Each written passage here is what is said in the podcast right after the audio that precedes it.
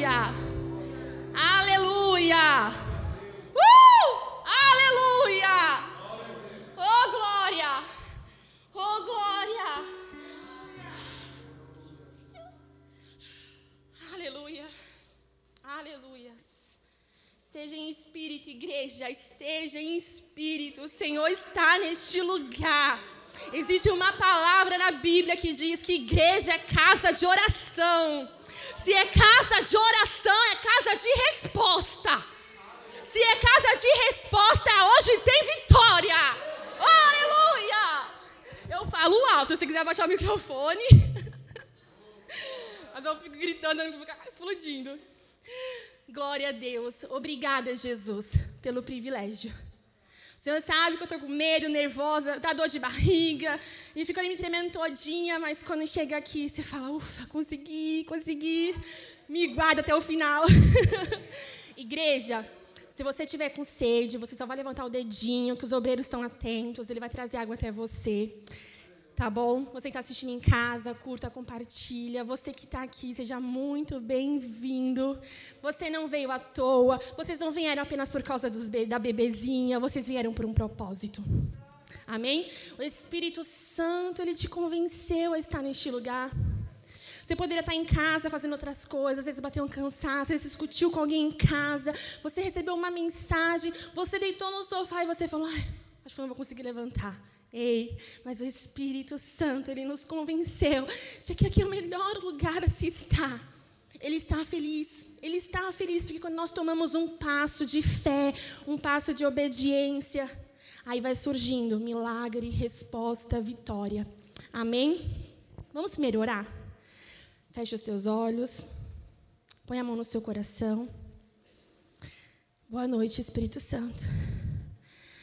Boa noite, Pai. Nós estamos aqui porque cremos no sacrifício da cruz. Que o Senhor veio ao mundo para morrer em nossos pecados. Que naquele sacrifício houve perdão infinito. Mas que o Senhor não ficou morto, não está enterrado. Ao terceiro dia, o Senhor ressuscitou. E o Senhor instituiu uma igreja. E o Senhor deixou ordens. E o Senhor nos ensinou a adorar. Obrigada por ter nos ensinado a estar em comunhão com o corpo, te adorando, te buscando na casa de oração. Senhor, prepara o nosso coração como um coração com uma terra boa, porque eu sei que o Senhor vai falar. E nós precisamos estar com o coração aberto, sensível para receber. Eu te peço em nome de Jesus, repreenda toda enfermidade, toda dor de cabeça, toda dor de coluna, toda distração, toda seta do maligno, tudo que venha te distrair e o inimigo roubar essa palavra. Tu veio aqui por Deus e tu não vai sair vazio. Tu vai contar um grande testemunho. Se apegue, não se distraia, em nome de Jesus. Amém. Nós oramos por cada um, né? Para a gente ouvir a palavra e receber. Agora vocês vão orar por mim, né? Não? Estende suas mãos sobre minha vida. Interceda por mim, porque eu sou um vaso de barro, mas é de Deus. Interceda pela minha vida. Senhor, me usa como um canal de bênção, que nada venha da raiz, me quebra todinha só, Senhor, me permita falar aquilo que está no teu coração e ser uma bênção para essa igreja. Em nome de Jesus, se Senhor quiser mudar qualquer coisa, me ajuda com o horário, me ajuda do começo ao fim. Eu sou tu e a tua palavra, o Senhor se responsabiliza. Em nome de Jesus, amém. Glória a Deus. Nós vamos ler a palavra de Deus lá no Evangelho, no Novo Testamento, tá bom? Lá no Novo Testamento. No Evangelho de Lucas no capítulo 7.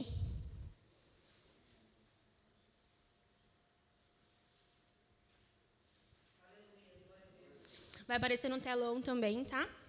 Lucas, eu vou ler a versão NVI, NVI, mas se você ler outra versão, fica à vontade.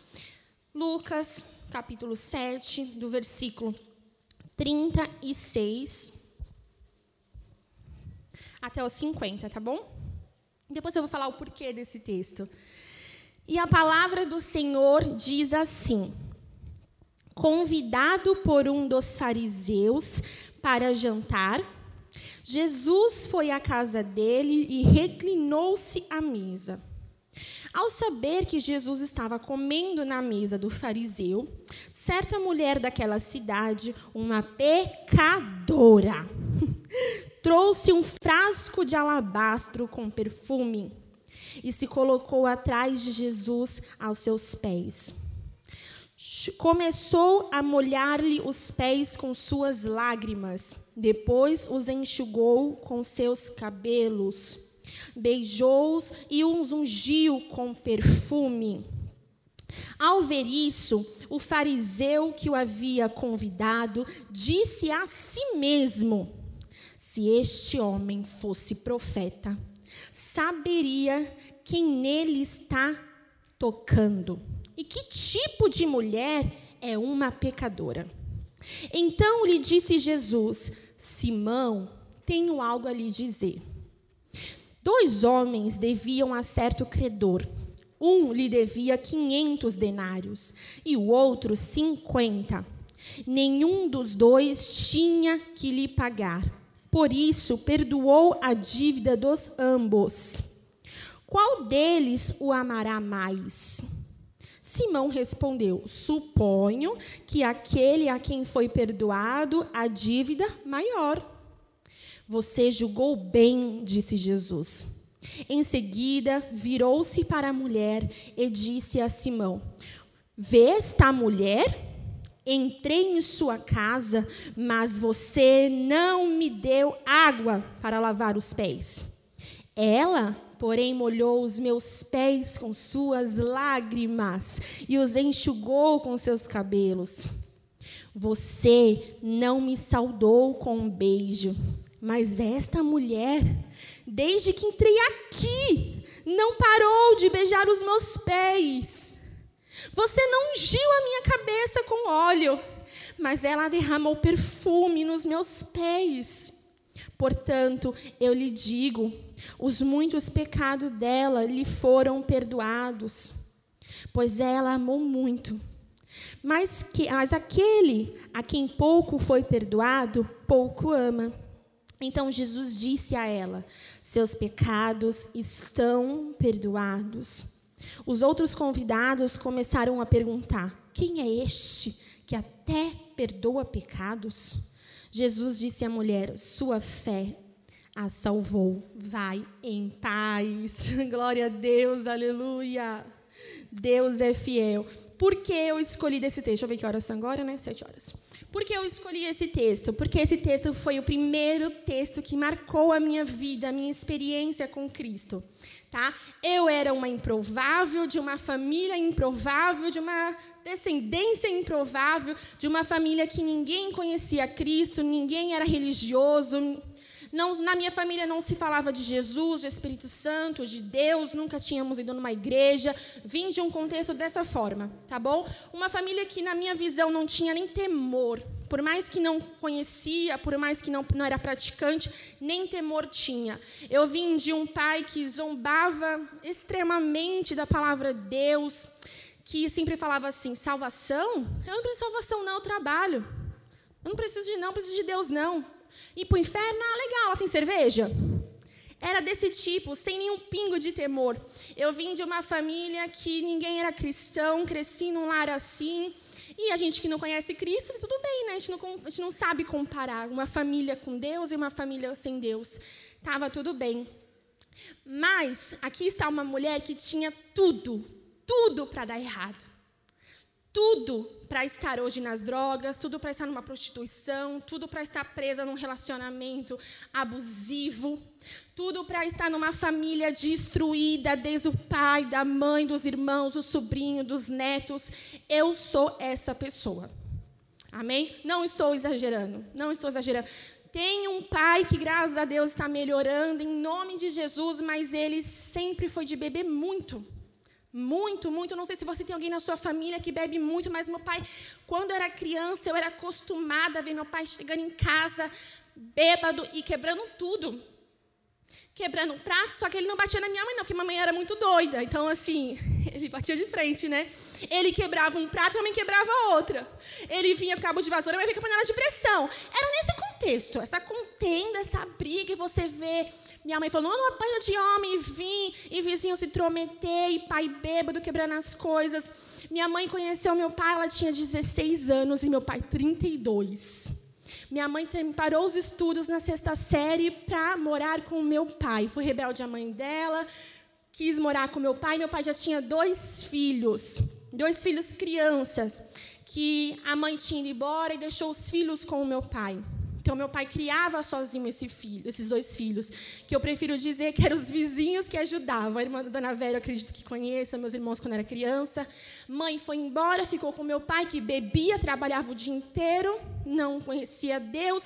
Nem ninguém da família do meu pai é daqui. Meu pai era lá de Paraná, então meu pai veio trabalhar aqui, teve dois filhos e ficava aí, criado pelos vizinhos, né? E meu pai vira e mexe contra a mulher, namorada, namorada maltratava esses meus dois irmãos mais velhos. Meu pai conheceu minha mãe com 16 anos. Minha mãe foi morar com meu pai, criou dois filhos, né? duas crianças, quase a idade dela. E tá bom, passou um tempo, minha mãe me teve. Amém. Né? Minha mãe teve eu com 20 anos. E minha mãe fala que ela sofreu muito. Minha mãe conheceu meu pai novinha, virgem, magrinha, coisa mais linda, mas ela era muito traída pelo meu pai. Meu pai bebia demais, era aquela confusão dentro de casa com duas crianças. Minha mãe não tinha maturidade para lidar com dois filhos que nem era dela, que às vezes nem respeitava muito, né? E minha mãe me teve. Só que teve eu, teve meu irmão, que é um ano de diferença, e teve a caçula, que é a minha irmã. Só que quando eu fiquei adolescente, eu, meu irmão adolescente, e minha irmã mais nova ainda era criança. Minha mãe deu a louca nela, né? Ah, já está com os meus filhos quase criados, já não depende tanto de mim, vou me separar.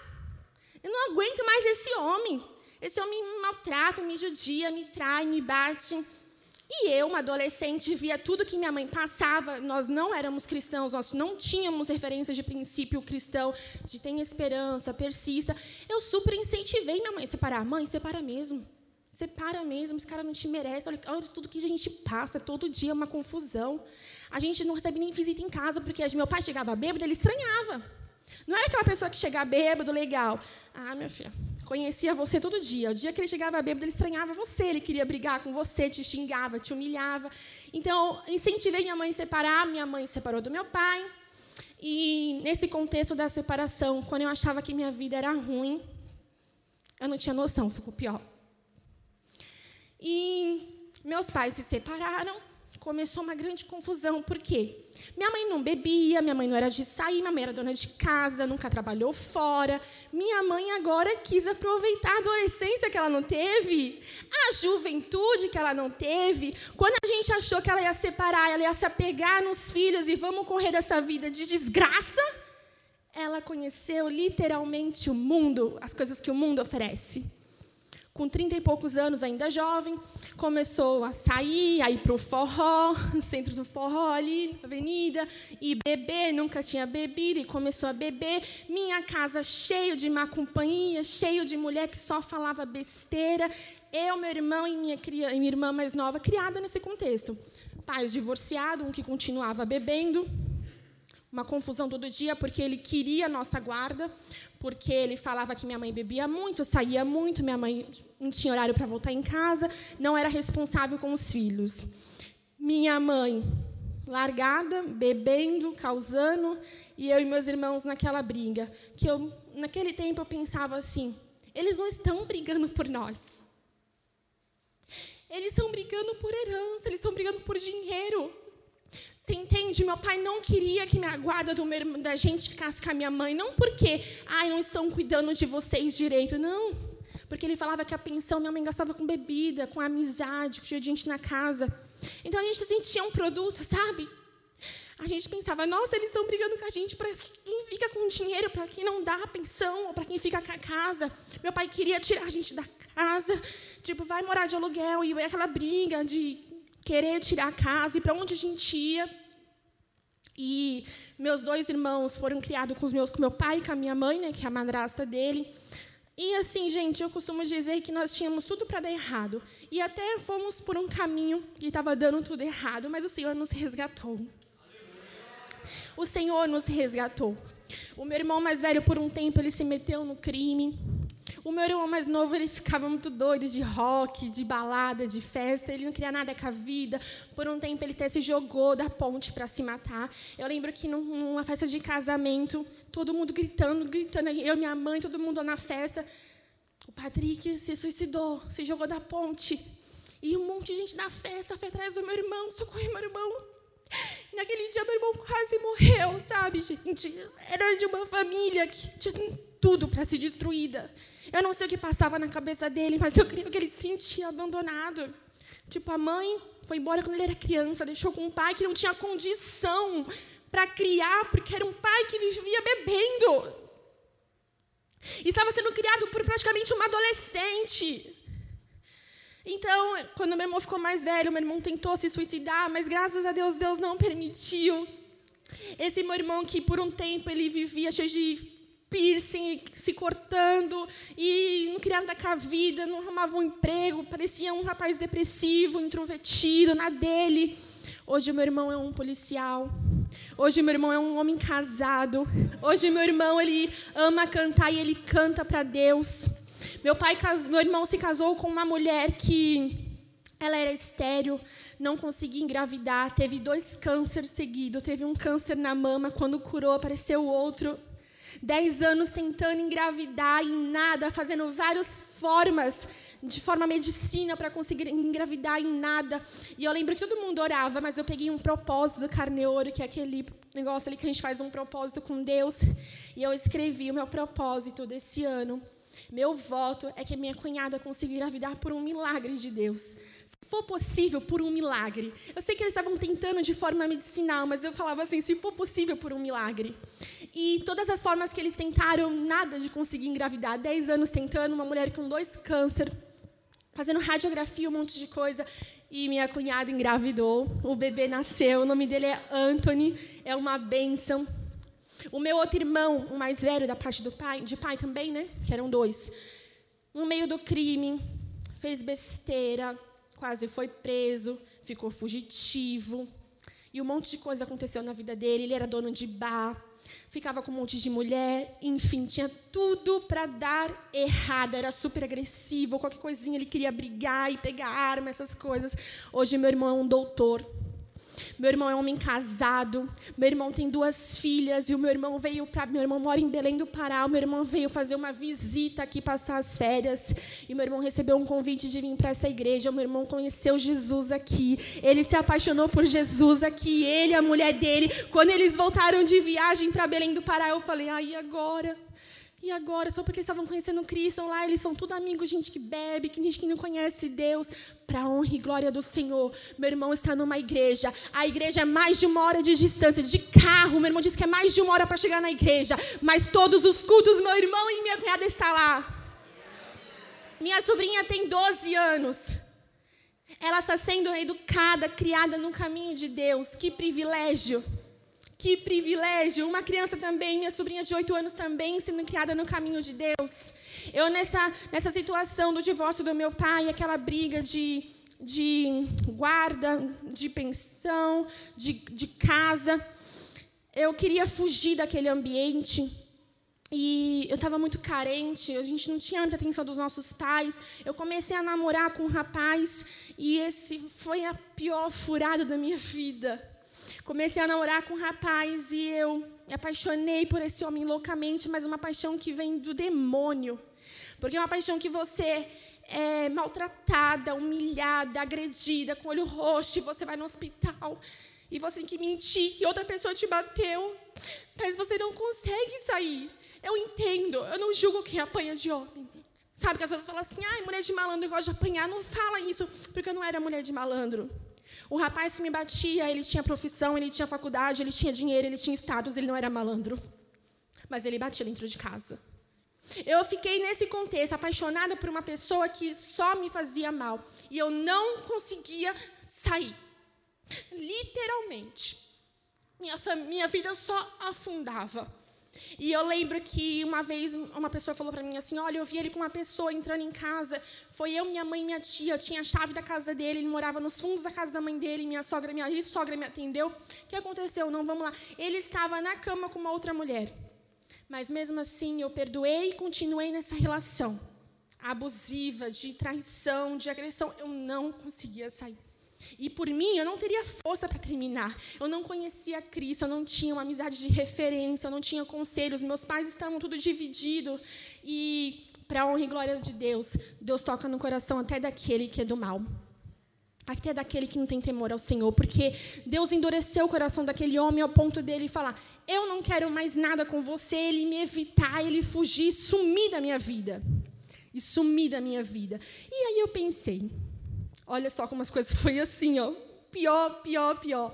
Eu falei, nossa, toda certinha, namorei com cara, fui traída, levei tapa na cara e aceitava por amor. Olha o que ele fez. Ele terminou comigo, ele nada comigo. Eu me sentia culpada por isso, mas eu me revoltei. Eu falei, agora eu vou causar. Vou beber, vou sair, vou conhecer o mundo, porque ser certinha ninguém valoriza. Ninguém valoriza. A gente faz tudo direitinho para namorar não dar certo, eu vou é causar. Ah, eu lembro que eu fiz amizades, eu comecei para balada, eu comecei a beber, eu experimentei drogas, eu comecei a sair com um monte de homem e eu não conseguia gostar de ninguém, eu não conseguia ficar sério com ninguém.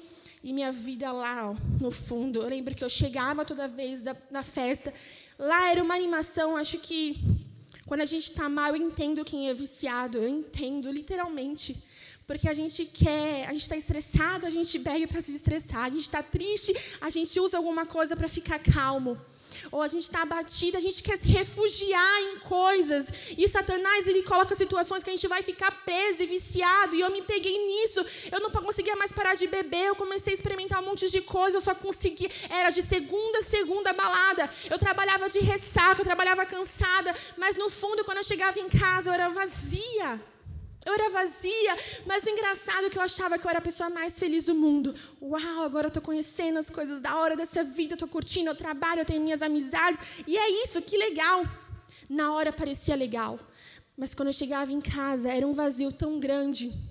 E o ápice da minha doideira foi quando minha irmã pré-adolescente, gente, eu era uma jovem, minha irmã uma pré-adolescente, levei minha irmã para uma matinê que tinha lá na avenida, eram as amigas dela, levei minha irmã para uma matinê, Comecei a beber, conheci um rapaz mais velho, esqueci da minha irmã na balada, gente, que acabava de tarde.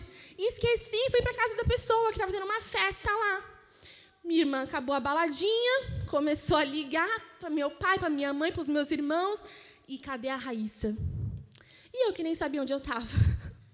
Eu sei que meu irmão me achou. Eu estava numa casa com uma festa cheia de gente que eu nem conhecia. Eu estava nua, bêbada, e eu lembro que meu irmão me entrou, entrou naquela casa, ele me vestiu, ele colocou no carro, ele levou eu embora. E ele falou assim para minha mãe: bate nela, porque se eu pegar, eu vou matar. E eu estava bêbada, não lembro de nada. Eu lembro que fui para casa, minha mãe falou: não, deixa que eu bato, porque não sei matar realmente, né? Eu lembro, gente, que eu acordei outro dia para trabalhar. O celular despertou, eu acordei com uma dor de cabeça, uma ressaca. Minha irmã falou assim, tá, e aí, tá doendo tal? Eu falei, doendo do quê? Aí você levou uma surra da mãe. Nossa, levou uma surra de cinta, de vara. Gente, quando eu olhei para o meu braço, para as minhas pernas, era marca de cinta. Gente, eu tinha 21 anos. Apanhando da mãe. 21 anos. Minha irmã, uma pré-adolescente. Eu não lembro que eu apanhei. Eu não lembro. Olha a situação de mãe foi me pegar, estava dopada. Eu nem sei nem o que eu usei. Eu sei que eu fui trabalhar outro dia, todo mundo me vendo marcada. Amiga, o que, que é isso no seu rosto? De tapa na cara. Eu falei, olha, o lado bom é que eu nem lembro que eu apanhei. o lado bom foi esse. Mas olha a situação onde eu cheguei. E eu lembro que né, indo para balada, nesse contexto de vida, achando que estava tudo bem, mas chegando em casa vazia, uma amiga minha falou assim: Olha, é aniversário da minha mãe e vai ter a festa dela e vai ser na igreja, porque a mãe dela era evangélica a comemoração vai ser na igreja. Eu não, não tinha ido na igreja tal, né? Ela, e vamos, porque se eu não for, minha mãe não vai deixar eu sair de novo para balada, para as festas. E vai ter coisa para comer, a estratégia, vai ter coisa para comer no final tal. Aí eu falei, ah, vai ter coisa para comer? Ah, então tá, então vamos. Fui para a igreja para comer, só para a mãe da minha amiga que é evangélica ficar de boa com a gente. Entrei na igreja. Primeira vez que eu pé na igreja. Entrei na igreja, aquele louvor tocando um alto, um monte de gente cantando. Eu sentei na última cadeira com a minha amiga. E minha amiga fechou o olho, eu com o olho aberto, tipo, o que, que é isso? O que, que o povo acha graça aqui? Ah, e eu lembro que o pregador falava bem assim, a pessoa levou: fecha o teu olho, fecha o teu olho, sinta a presença de Deus, do Espírito Santo. Aí eu pensando comigo: nossa, na igreja evangélica tem espíritos. Espírito não é macumba, pensei comigo. Fechando o olho. Aí fechando o olho pensando: ai, o que, que vai ter para comer? Ai, mais tarde para balada, vou chamar minhas amigas, e amanhã, e a mente lá, ó, olho fechado e. Ai, quem gosta, nada a ver. Fala com Deus. Fala como você chegou aqui. Aí eu, ai, cheguei aqui de ressaca. Ai, tô até com bafo de cachaça, meu Deus do céu. Tô ficando tonta aqui, Senhor. Seja sincera. Fala o que você está sentindo. Quando ninguém te vê, quando você está lá no seu quarto na hora de dormir e aquele travesseiro cheio de lágrimas que ninguém sabe, você finge ser uma coisa, mas dentro de você tem algo. Você precisa falar o que você está sentindo, quem verdadeiramente você é. Tira a máscara. Meu, foi assim, ó. Juro, olha o poder da palavra. Quando você ouve, você tenta colocar aquilo de verdade no seu coração. Quando ela falou assim, tira a máscara. Fala como verdadeiramente você está se sentindo quando ninguém te vê. Foi assim, ó. Eu lembro que do começo ao fim eu só chorava. Eu nunca tinha experimentado aquilo. Eu não sabia o porquê eu estava chorando. Mas era uma presença, era um fogo, minha perna tremia, eu queria cair. Eu falava, eu não vou cair, eu não vou cair. Ai, que fogo. Eu falava, Senhor, que demônio, que que é isso? E uma coisa da alma, uma coisa da alma. E eu falava assim, me sinto rejeitada me sinto usada, me sinto fingindo ser uma coisa, me sinto inferior a todo mundo, me sinto que minha vida é uma desgraça, me sinto que não tem esperança, me sinto que nunca vou ter uma família, me sinto que de geração a geração vai ser sempre assim na minha casa. E comecei a falar com Deus sinceramente como eu me sentia. Eu lembro que no final o pregador falou bem assim: alguém aqui quer confessar Jesus como seu único e suficiente Salvador. Se você creu que este homem morreu na cruz, ele ressuscitou ao terceiro dia, ele perdoou os seus pecados. E ele tem algo novo para fazer em tua vida. Se você quer aceitar Jesus, levanta a tua mão. E eu fiz assim. E vim aqui na frente. E aceitei Jesus. Eu lembro que aquele cara, ele orava sobre minha vida. E uma das coisas que marcou meu coração foi que ele falou assim: ele era de São Paulo. Ele falou assim: Eu não sou daqui, eu não conheço essa igreja, eu não conheço essa menina. Mas, moça, você vai ser uma missionária. Você vai pregar a palavra de Deus. Você vai ser uma serva do Senhor. Você vai ganhar a tua família para Cristo. E eu ouvi tudo aquilo, mas eu não. Amém, né? Eu lembro que no final eu falei para minha amiga: Na igreja tem mercenária? Cuida de tesouraria, a igreja rouba, assim, ela, Raíssa, não estou vendo. Ele falou que você é uma mercenária. Ela falou, Raíssa, missionária. o que, que é missionária? Ai, que faz missões, tal, tal. Não conhecia nada de palavras, gente, de crente. Fogo, glória, aleluia. Eu falei, o que, que é isso? É a língua dos, dos anjos estranhos? Que língua é essa? Glória, aleluia, era o básico, não sabia. E desde o dia que eu aceitei Jesus, eu nunca mais saí da presença de Deus. Eu aceitei Jesus dia 27 de agosto de 2015. Hoje eu tenho 27 anos. Eu estou no caminho do Senhor. Minha vida tem altos e baixos. Às vezes eu caio, às vezes eu fico cansada, às vezes eu fico abatida, às vezes eu erro, às vezes eu peco. Mas eu nunca mais, no meu coração, coloquei: eu vou me afastar desse Deus. Sabe por quê? Porque Ele é o alívio. Porque Ele é o refúgio porque Ele é o consolo, porque Ele é o único caminho, porque Ele é a restituição, porque Ele é a salvação, porque Ele é o perdão que tua alma precisa, porque Ele é a esperança que te faz acordar e pensar: hoje vai dar certo. Ele é a esperança que enche o teu coração, que a porta vai se abrir. Ele é a esperança que enche o teu coração de que teu casamento vai ser restituído. Ele é a esperança que enche teu coração que essa enfermidade tem cura. Ele é a esperança de que você pode ter a certeza que diante da tribulação que você está passando, há um céu cheio de glória, onde não terá, não terá surdo, não terá mudo, não haverá manco, não haverá pecado, não haverá tristeza, não haverá luto. Há uma glória, um céu, uma casa preparada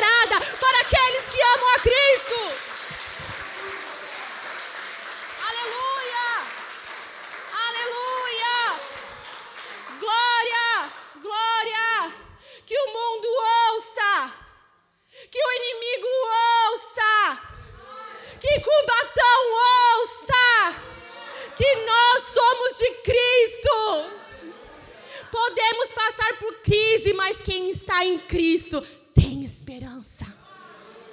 Ei, você é valente, você é corajosa, você é uma bênção, sua família é uma bênção. Ninguém vai destruir os teus sonhos. Deus tem restauração, Deus tem um projeto lindo para essa criança. Você não está só. Antes de você nascer, antes de você estar no ventre da tua mãe, Deus te desenhou, Deus te projetou. Ele escolheu quem seria a tua família. Ele sabia como ia ser minha família, como eu ia ser criada. Mas no plano dele sempre esteve escrito: irei alcançar e restituir e fazer coisas maravilhosas. Aleluia! Não importa eu me sempre falei, nossa, eu sou uma improvável, de uma família improvável. Fui a primeira cristã da minha casa. Através de mim, minha família foi alcançada. Eu lembro que minha mãe indo pra balada, indo pro forró, bebendo, ficando com outras pessoas. Eu lembro que eu entrava no meu quarto, eu orava alto, eu falava, Senhor, tira minha mãe desse mundo, tira minha mãe desse mundo, alcança minha mãe, converta minha mãe, tira minha mãe desse lugar. Mas Deus sabe as estratégias dele. Sabe o que Deus fez, irmãos? Aí a gente quer tocar, né? A gente fala, eu entrego a minha mãe, eu entrego a minha família na tua mão. Aí Deus começa a trabalhar, a gente quer tirar. Olha o que Deus fez. Minha mãe é pro forró. E naquela vida, eu orando, Deus, tira minha mãe, usa as suas estratégias, usa, tira minha mãe dessa vida. Minha mãe começou a sentir uma dor no estômago, um problema no estômago, e toda vez que ela bebia, ela passava muito mal. Então ela bebia, continuava indo, mas ela bebia, ela ia para casa outro dia, vomitava, vomitava. E eu, ai Deus, cura minha mãe, cura minha mãe, essa dor no estômago. E minha mãe ia pro forró, ia pro forró. E Deus fechou o forró. Aí quando abriu, minha mãe voltou, teve outros forró em outros lugares, a mãe ia para bem longe, mas minha mãe ia. Aí eu falava, Senhor, tira minha mãe desses lugares, essa madrugada, eu preocupada com a minha mãe. E começou a ter confusão nos forró. Minha mãe começou a desentender com as pessoas, brigar, e não gostava, as amizades foi meio que tendo contenda. E ela perdeu aquele vínculo, aquele grupo né, de amizade. E eu ficava pensando, Deus, ajuda minha mãe, que essas amigas. A gente pede para Deus, aí Deus faz as estratégias dele, porque não é do jeito que a gente quer. É do jeito que Deus quer. E na minha opinião, tinha que ser: Deus, tira a vontade da minha mãe beber. Ah, e acordei sem vontade de beber, sem vontade de probar. Ah, agora tudo certo. Não. Deus precisou porque era um coração endurecido, porque não tinha entendimento, não tinha princípio, não queria, não estava vendo o que estava fazendo com a família e com a sua própria vida. Então Deus permite uma enfermidade. Deus permite que você perca amizades, que exista uma confusão entre a sua amizade para você ter que afastar. E às vezes você fica triste porque aquela pessoa se afastou da sua vida. Ai, mas eu gostava tanto dela, a gente não se fala mais. Gente, tem situações que é Deus que prepara. Ele sabe quem tem que estar com você até, até, até certo ponto.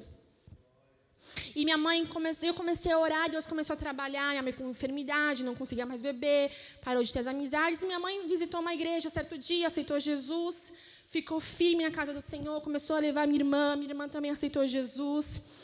E todo mundo da minha família foi, foi conhecendo, tendo a oportunidade de falar: calma aí, deixa eu ir para uma igreja, deixa eu ouvir, deixa eu comprar uma Bíblia, deixa eu ler. Todo mundo teve a oportunidade de conhecer esse Cristo, de viver experiências com Jesus. Alguns vão para uns caminhos, uns se esfriam, uns saem, uns se afastam. Mas sabe, existe uma semente lá dentro, que você pode ir para onde você quiser. Você nunca estará só. O Espírito Santo age dentro de você. Quando você aceita Jesus Cristo aqui como seu único Salvador, você pensa, ah, vou aceitar falar que eu aceitei e tal. Ei, se você está dentro do teu coração, você pode pensar em fugir. Você pode trabalhar em horários que não bate para você vir para o culto. Você pode conviver com pessoas que vai tirar você do caminho do Senhor. Mas todo momento, algo vai dentro do seu coração e dizer: Você é meu, você é minha, estou com saudade. Vira e mexe, você vai saber aonde voltar.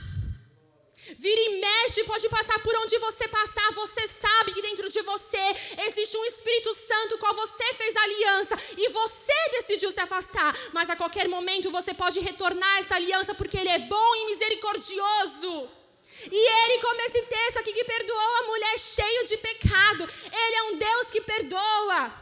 E a palavra do Senhor diz, nos garante, não sou eu, que a glória da segunda casa é maior que a primeira. No livro de Esdras, quando o pessoal construiu o templo que tinha sido destruído pelos inimigos, construíram o templo com as suas próprias mãos, encheram dos utensílios, dos instrumentos. Quando eles foram ver aquela construção pronta, muitos gritavam de alegria e dizer: Nossa, agora nós temos um templo, nós construímos um templo que nós não tínhamos há anos. Mas diziam que os mais velhos choravam choravam ao ver o templo construído, o templo que eles estavam ajudando a construir, eles choravam. E eu pensei, por que uns estão felizes com o templo que foi restituído, restaurado? E por que alguns estão tristes? Sabe o que Deus estava falando sobre isso?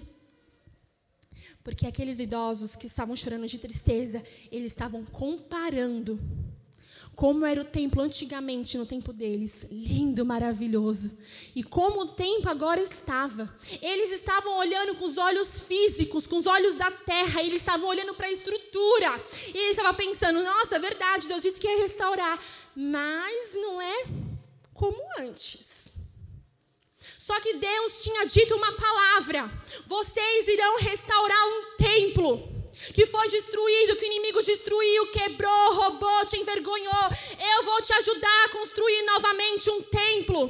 E neste templo, a glória da segunda casa será maior que a primeira. Vai ter presença, vai ter unção, vai ser bênção. Uns olhavam com os olhos da fé. Não parece tão bonito como antes, mas eu me movo pela palavra, vai ser melhor e outros se moviam com os olhos terreno. É, Deus disse que ia ser melhor, que vai ter presença, que vai ter unção, que vai ter restauração, que vai ter exaltação, mas não parece olhando.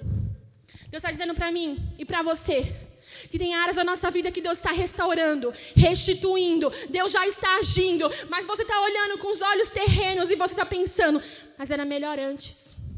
Não é tão bom como era antes. Deus está trabalhando na vida do nosso marido, do nosso, da sua esposa, do filho, da mãe. Aí você pensa, aí Deus falou: eu estou restituindo, eu estou restituindo. Vai ser uma bênção, vai ser para a glória de Deus, vai ser melhor que antes. Mas você está olhando e pensando: não parece. Olha como está, olha como fala, olha como faz. E você olha com os olhos terreno, como muitas vezes eu olho, e Deus fala que vai fazer, mas eu olho e tento comparar como eu acho que tem que ser e como Deus está fazendo. Mas eu preciso e você precisa se mover pela fé, e a palavra de Deus nos garante: vai ser bênção. Aleluia! Aleluia! Não perca essa oportunidade de falar um glória. Você está na casa do Senhor, fala um glória, fala um aleluia, obrigada. Deus está restituindo áreas da nossa vida. E parece que não está dando certo. E parece que não está tão legal como antes, como você pensou, como foi prometido. Mas é porque está em processo. Não se mova pelo que parece, não se mova pelo que você está vendo. Se mova pela palavra. Você nasceu para dar certo. Você nasceu para ser vitorioso, valente, corajoso, um filho que enche Deus de alegria. Tudo que você perdeu, se for da vontade do Senhor, restitui, Ele vai. Nós só precisamos estar na brecha, nós precisamos estar no centro da vontade de Deus. Essa passagem me marcou porque eu entrei na igreja e eu me sentia dessa forma, como eu te falei com todos os meus pecados, com os meus erros, com a minha família.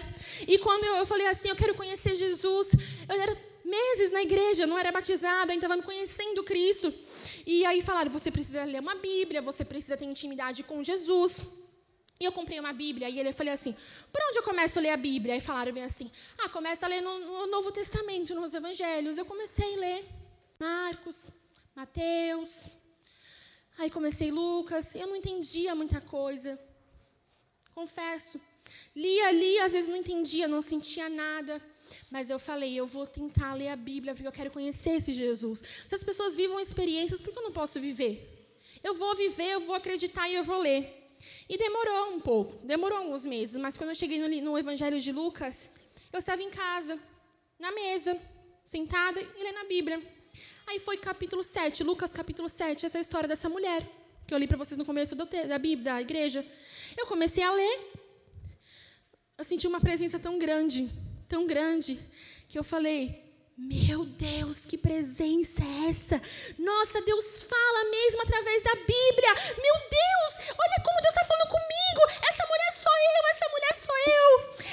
Era assim, todo mundo falava de mim, todo mundo pensava de mim. Olha os fariseus condenando ela. Mas eu sou assim, essa mulher pecadora que tinha uma reputação, reputação de prostituta. Olha o que estavam fazendo com ela. Mas ela estava lá derramando perfume nos pés de Jesus, adorando Jesus, enfrentando todas as barreiras, todos os preconceitos. Oferecendo a única coisa que ela tinha de valor, que era o perfume. Talvez ela usava para sair nas noites, talvez era a única coisa que ela tinha dos dinheiros que ela recebia na noite. Mas ela estava dizendo: Isso aqui é de valor, isso aqui eu uso. Mas eu vou lançar aos pés de Jesus a única coisa mais valiosa que eu tenho. Aos pés de Jesus, e ela estava lá lavando, chorando. E Jesus conhece a nossa alma, Jesus conhece o nosso coração. E Jesus falou para aquela mulher: seus pecados foram perdoados, vai em paz. Jesus lançou uma palavra profética, vai em paz, ou seja, tenha paz. Foi perdoado, tenha paz. Você foi perdoado, viva em paz. Durma bem, durma bem. O diabo não pode mais lançar mentiras sobre tua mente. Você não é mais condenado, você é filho amado e perdoado. Todos os dias você é perdoado. Eu falei, Senhor, agora sim eu acredito que eu fui perdoada. E eu sei que eu me ajoelhei naquela casa, eu comecei a chorar, eu tinha um cabelo comprido, e eu tentei imitar aquela mulher. Eu ficava assim, imaginando o pé de Jesus, eu ficava passando a mão dele, pela fé. E meu cabelo comprido, eu chorava, lembro que eu acordei, tipo assim, abri os olhos, estava uma poça de, de lágrimas. Porque eu tentei viver o que aquela mulher estava vivendo pela fé. Eu me senti naquele momento uma mulher perdoada. Hoje eu desfruto dessa vida de uma mulher perdoada. Não há condenação. Os meus pecados literalmente foram perdoados. Começou a existir um grande processo na minha vida. Me batizei nas águas, comecei a falar de Jesus na minha família. Errei muito, irmão. Mesmo no caminho de Deus, já fiquei de banco, já fiquei em disciplina, já menti, já senti sentimentos ruins. Continua dentro da igreja, três anos servindo na obra. Minha vida, Deus fazia coisas maravilhosas, ganhando minha família, abrindo portas de faculdade, abrindo portas de serviço, e Deus fazendo coisas incríveis na minha vida. Mas tinha uma coisa que desde o dia que eu pisei o pé na igreja era algo específico, era o que eu mais pedia. E eu falava assim: me liberta desse sentimento por esse rapaz. Eu não quero mais gostar dele. Gente, foram três anos na casa do Senhor, trabalhando, sendo batizada, viajando, fazendo missões, fazendo um monte de coisa. E estava tudo bem, mas vira e mexe. Eu lembrava daquele homem, eu queria ele, eu queria voltar, eu queria atrás dele, daquela, daquele buraco onde eu estava. Eu não conseguia ser liberta daquele sentimento. E Deus trabalha nas áreas da minha vida, mas aquele era a única coisa que Deus não fazia. E eu falava, Senhor, mas foi o que eu mais te pedi, porque o Senhor não faz isso. Vira e mexe, eu tô de TPM, eu vou atrás, eu mando mensagem. Eu, tenho, eu vou cair, eu vou cair. Eu falava isso para Deus. Mas, irmãos, quer resposta, quer vitória? Persista. Não desista. Foram três anos caindo e levantando, sentindo isso e levantando, perdendo e ganhando. Mas eu não saía da presença de Deus. Eu vinha para o culto, eu contava para Deus como estava, eu pedia ajuda, eu pedia conselho, eu buscava em oração. Eu falava, pastora, ora comigo. Eu estou quase caindo, não estou aguentando. Raíssa, vamos orar, vamos fazer a obra, vamos fazer evangelizar e vamos trabalhar. E o tempo foi passando, passou três anos. Um certo culto de mulheres. Era apenas como um culto que eu estava em todos todos os cultos sempre fim. Era para ser mais um culto. Mas deixa eu te falar. Talvez você chegou aqui pensando, mais um culto.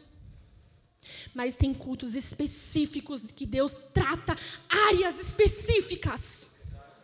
Naquele culto de mulher, Deus preparou, escreveu. Se ela for para aquele culto, tem algo específico. A data chegou, a vitória chegou, a resposta chegou. E eu vim, vim cansada, vim derrotada, vim sem fé, mas eu vim. E mais um culto falando, Senhor, tira da minha vida esse sentimento. Tira da minha vida esse sentimento. Eu não consigo mais ficar. Eu acho que eu nunca vou ser feliz. Acho que eu nunca vou gostar de ninguém. O Senhor pode colocar uma benção na minha vida. Eu não vou conseguir porque eu não gosto de ninguém. Mas naquele culto foi uma palavra declarada sobre minha vida, sobre as mulheres, e eu tomei posse. E foi muito estranho, porque eu saí leve, saí sem pensar na pessoa, mas nem percebi. Passou uma semana sem pensar na pessoa. Passou um mês sem pensar na pessoa. E eu pensei, quando eu ficar de TPM, eu vou ter certeza que quando a gente fica de TPM, a gente fica sensível, né? E sempre estava de TPM, eu ia atrás. Fiquei de TPM, vida que segue. Nem pensei. Quando acabou minha TPM, eu falei, Senhor, não pensei. Meu Deus. Eu não sentia vontade de pesquisar no Instagram, no Facebook, de saber como que estava. Eu esqueci. Eu esqueci. Eu lembro que eu mandei mensagem para todas as minhas amigas, mensagem para a pastora. Eu falei, pastora, Deus tirou do meu coração. Eu não sinto mais nada por Ele. Ó, estou aqui, não sinto nada. A única coisa que eu quero é que ele seja muito feliz e encontre Jesus. Não sinto nada. E outra coisa foi, eu falei, Senhor, agora eu quero uma família. Eu quero uma família, eu quero, eu quero um homem de Deus, eu quero me casar. Não há condenação sobre mim, eu era uma pecadora, eu tinha uma reputação horrível, eu tinha tudo para dar errado, ninguém me querer. Eu lembro que a minha, minha ex-líder, que era dessa igreja, ela me chamava de princesa. Princesa! Eu ficava com uma raiva. Princesa! Eu falava, princesa? Quem é princesa? Toda, ano passado, para meus olhos, princesa era uma mulher pura, uma criada no caminho de Deus, princesa, digna de chamada de princesa. Quem era eu? Princesa, parecia que era irônico. Eu não tinha minha identidade firmada em Cristo. Eu realmente não tinha minha identidade firmada em Cristo. Você pode ter o passado que for. Se você vive para Cristo hoje, você é um príncipe de Jesus e você é uma princesa de Jesus. Não importa o que você já viveu, para Jesus você é a menina dos olhos dele, uma pessoa especial, para ele você é pura, para ele você é amada, você é única. E ele tem sim um marido bom para você, ele tem sim uma mulher maravilhosa para você. E eu também posso daquela vitória. E eu lembro que eu conheci o meu, marido, meu atual marido, né? Pela internet, eu falei que era dessa igreja, ele veio visitar essa igreja, a gente começou a ser amigo, a ser colega. Eu comecei a conhecer ele melhor. E eu falava, nossa, que menino educado, que menino honesto, que menino, assim, parece tão íntegro. Que desejo de vir buscar a presença de Deus. E eu lembro que eu falei assim para Deus, Senhor, eu não sinto nada para o Rafael. Eu vejo ele como um colega, mas ele é uma bênção. Eu queria tanto me apaixonar por um homem assim. Eu queria tanto gostar de um homem desse jeito, um homem que é íntegro, é, é, ele é bom, ele é do bem. Ele tem todas as qualidades que eu gostaria que fosse o pai da minha filha. E eu pedi para Deus, falei, Senhor, eu decido gostar deste homem. Se for da tua vontade, coloca o um sentimento no meu coração, porque eu quero gostar deste homem. Passou um tempo, eu comecei a olhar para meu marido contra os olhos. Nossa, ele... porque ele é muito diferente de mim, gente. Totalmente diferente de mim, o oposto. Mas eu comecei a achar ele bonito, legal, interessante. A gente começou a caminhar no caminho, na, na presença de Deus, indo para a igreja. Falamos com o pastor, começamos a orar, começamos a namorar, começamos a noivar e nós nos casamos. Hoje eu sou uma mulher casada com um cara fiel, com um homem temente ao Senhor, um homem trabalhador. Tem seus defeitos, às vezes a gente briga, a gente briga. Mas eu nunca vou perder a esperança de que foi Deus que colocou na minha vida. Quero dizer para você, você pode cair quantas vezes você cair. Você pode se afastar da presença de Deus, você pode ter perdido tudo na sua vida, você pode vir de uma família improvável, uma pessoa improvável, mas quando você aceita Jesus como seu único e suficiente Salvador, você não está aceitando qualquer coisa. Não é droga, não é uma mulher, não é um homem, não é um colega, não é qualquer coisa. Não é dinheiro. É o próprio Senhor, Todo-Poderoso, habitando dentro de você, existindo uma promessa dentro da sua vida. Eu restauro, eu faço tudo novo, eu exalto, eu faço coisas lindas, eu faço o impossível, eu toco no coração daquele homem que não é temente, da mulher que não é temente. Eu faço a maldição se tornar bênção, mas eu estou contigo até o cofins. Eu estou contigo todos os dias. Você não estará só. Aleluia! Você precisa crer que Jesus está contigo, que Ele tem uma identidade abençoada sobre a tua vida. E se você tem uma área da sua vida, irmão, que você tem pedido ao Senhor, e você pensa, Deus não está trabalhando nisso ainda, Deus não fez ainda, eu preciso te dar um exemplo.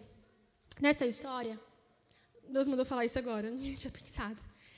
Nessa história, Jesus é convidado pelos fariseus para ir na casa dele. Jesus entra na casa dos fariseus, foi convidado pelos fariseus, homens que amavam a Deus, homens religiosos, mas que acreditavam em Deus e queriam, vem aqui, Jesus, na minha casa. Só que eles não tratam Jesus bem. Eles não fazem uma recepção boa para Jesus. Eles não fazem Jesus se sentir especial naquela casa. Eles não dão atenção para Jesus. Jesus chega, eles ficam na panelinha, tipo, ah, beleza, chegou, fica aí. Ah, não, não, não, não. Vamos lá. E Jesus fica quietinho.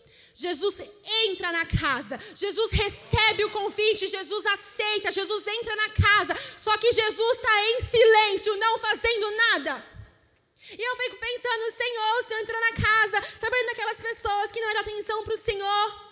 Jesus é tão educado, né? Ele é tão misericordioso que mesmo assim ele foi. E eu preciso falar algo da parte de Deus. Se existe um silêncio de Deus na sua vida e você está falando assim, Deus não está agindo, Deus não está fazendo, Deus não está falando, você precisa se avaliar agora, através do Espírito Santo. Você tem sido o fariseu que convidou Jesus para a sua casa, para a sua vida, mas não faz ele se sentir especial? Você convidou Jesus para sua casa, para sua vida, mas você tem dado atenção para Jesus?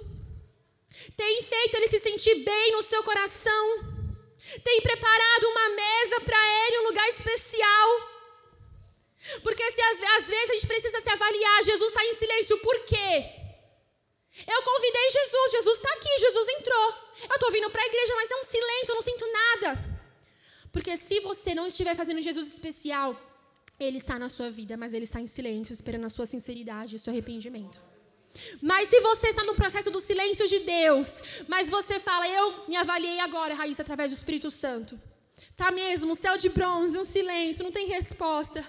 Mas, Raíssa, eu estou igual você no começo. Eu estou persistindo. Eu estou pedindo ajuda. Eu estou buscando. Se avalia, igreja o silêncio de Deus na tua vida, nesse exato processo que você está passando. É porque você não está fazendo Jesus se sentir especial e ele está em silêncio mesmo até você despertar e falar: Ei, Jesus está aqui, é Jesus, pô, é Jesus. Ou é porque Jesus está em silêncio? Porque você está buscando a presença dele, ele está vendo você aprendendo a palavra, ele está te provando para te aprovar. Porque, irmão, se ele está vendo que você está sendo uma bênção, buscando Jesus com as suas dificuldades, com as suas limitações, aí ele permite você passar pela prova. Mas ele fala, filho, eu sou como um professor.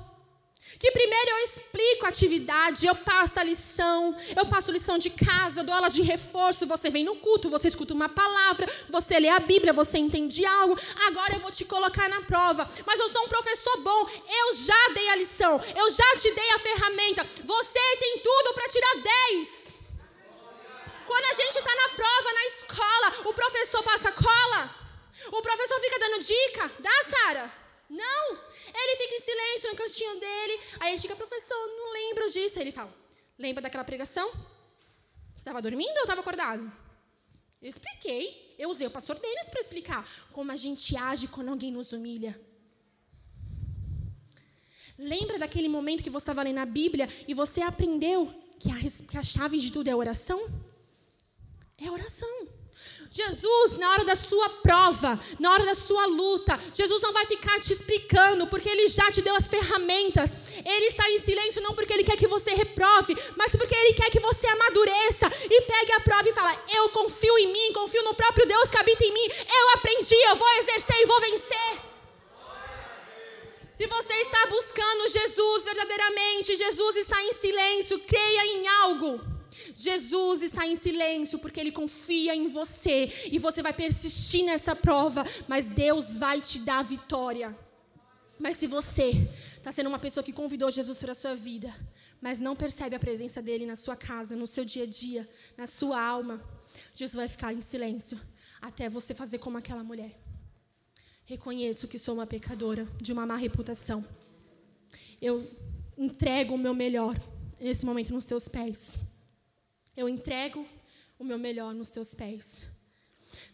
Tem uma frase, uma frase não, é um louvor que fala bem assim: Te entrego tudo o que tenho e que sou, e quem também não sou.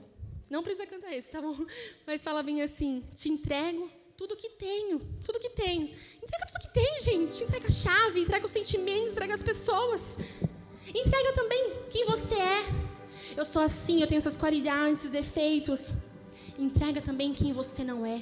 Sabe quem você não é? Quando você sente de máscaras. Fala para Deus, essas são as minhas máscaras. Eu faço isso para as pessoas me acharem dessa forma. Eu tento me defender dessa forma. Eu não sou assim, mas eu vou falar quem eu também não sou. Porque Deus quer sinceridade da igreja. E quando no nosso coração haver sinceridade, é assim que eu sou, assim que eu me sinto. Eu vou pegar o testemunho dessa rainha, dessa mulher, que era de uma família destruída, que tinha tudo para dar errado, até foi por caminhos errados. Ela estava no fundo do poço, mas o Senhor a perdoou. O Senhor a resgatou, o Senhor teve misericórdia. E o Senhor não só não fez na vida dela, fez através da vida dela. O Senhor está trabalhando. Assim o Senhor tem para a sua vida. Eu preciso que você fique de pé. Se você quiser ficar de joelho, se você quiser deitar, se você quiser adorar, se você quiser cantar, chorar, aqui é casa onde nós podemos ficar livre. A casa do Senhor. Feche os teus olhos. Vai ser ministrado um louvor e eu quero que você não pense em nada. Não pense em ninguém. Não pense no problema, no que você vai comer, quem ficou lá em casa, no celular. Eu preciso que você fale para Deus o que você está sentindo, quem você é verdadeiramente, o que você veio buscar, quais são os seus sonhos, quais são suas expectativas. Hoje é um dia de experiência, de resposta. Você vai sentir o fogo do Espírito Santo tocando em você. Se existe uma enfermidade sobre o teu corpo, você pode tocar em nome de Jesus. Se é uma enfermidade que você não pode tocar, pensa pela fé. Eu já cheguei na igreja um dia com uma enfermidade que eu não podia tocar. E pela fé eu falei, Senhor, tu sabe. Eu fui curada. Nós estamos num lugar de vitória, de milagre, de maravilha. Eu preciso que você procure onde está doendo, procure a sua enfermidade, onde está o diagnóstico, e você toque neste momento com os olhos fechados, e eu vou pedir para o Senhor, Senhor, em nome de Jesus, cura, porque a tua palavra diz sobre a cruz o Senhor levou as nossas enfermidades. Eu creio nessa palavra e eu oro pedindo: cura este homem, cura essa mulher, liberta, Senhor, em nome de Jesus. Não há mais condenação. Faça pessoas terem experiências essa noite. Tudo o que eu mais quero é pessoas voltando dizendo: eu preciso dar um testemunho. Eu fui liberta com aquela palavra. Eu fui curado naquela palavra. Eu senti o toque do Senhor. Meu coração ardeu para voltar a ter um relacionamento com Cristo. Eu tive esperança sobre minha vida. Peço uma família para o Senhor. Peço uma porta de Deus. Feche os teus olhos, escuta esse louvor e tenha um momento no secreto com Cristo. Eu quero estar.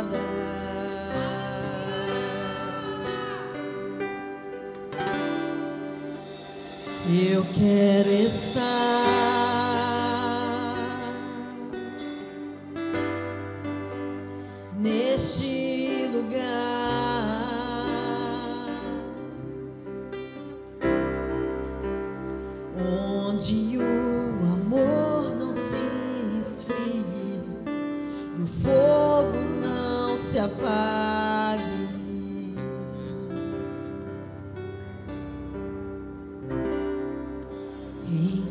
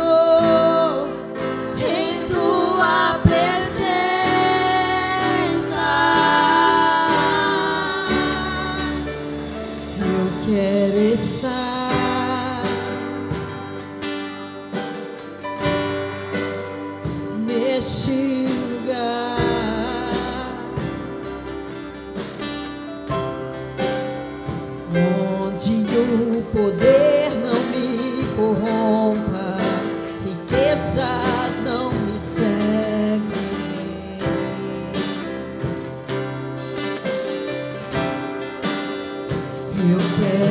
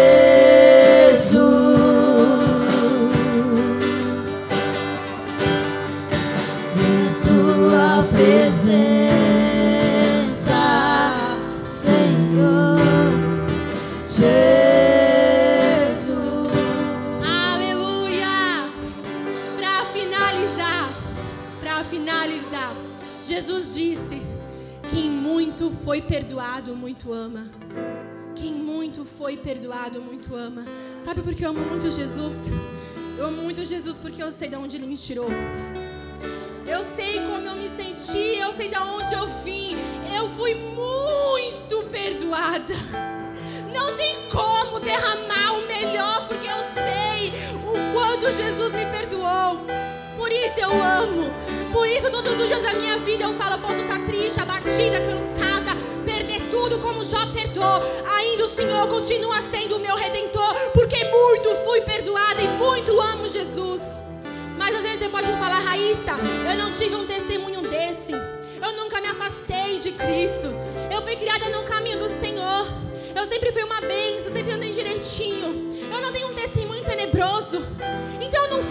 Perdoado. Então eu não posso, não consigo amar muito Jesus eu não fui muito perdoado. Ei! É o quanto você entende sobre o sacrifício na cruz. O quanto você entende que foi feito naquela cruz é o quanto você consegue retribuir em amor. Jesus morreu na cruz para morrer por todos os nossos pecados. Eu e você nascemos já pecadores. Existe um pecado original dentro de mim, de você, independente da sua história. Se você é uma bênção, criou no berço evangélico, nunca pecou, andou direitinho. Você já é um pecador. Todos nós somos pecadores. Existe um pecado original em cada um. O quanto você entende que foi feito na cruz e reconhece aquele perdão. O quanto você consegue amar Jesus. Eu peço que o Espírito Santo faça você entender o que foi feito naquela cruz. E o por isso você consiga amar mais e mais Jesus. Ao ponto de você falar: Eu posso perder tudo. Eu nunca vou desistir de Jesus. Uh!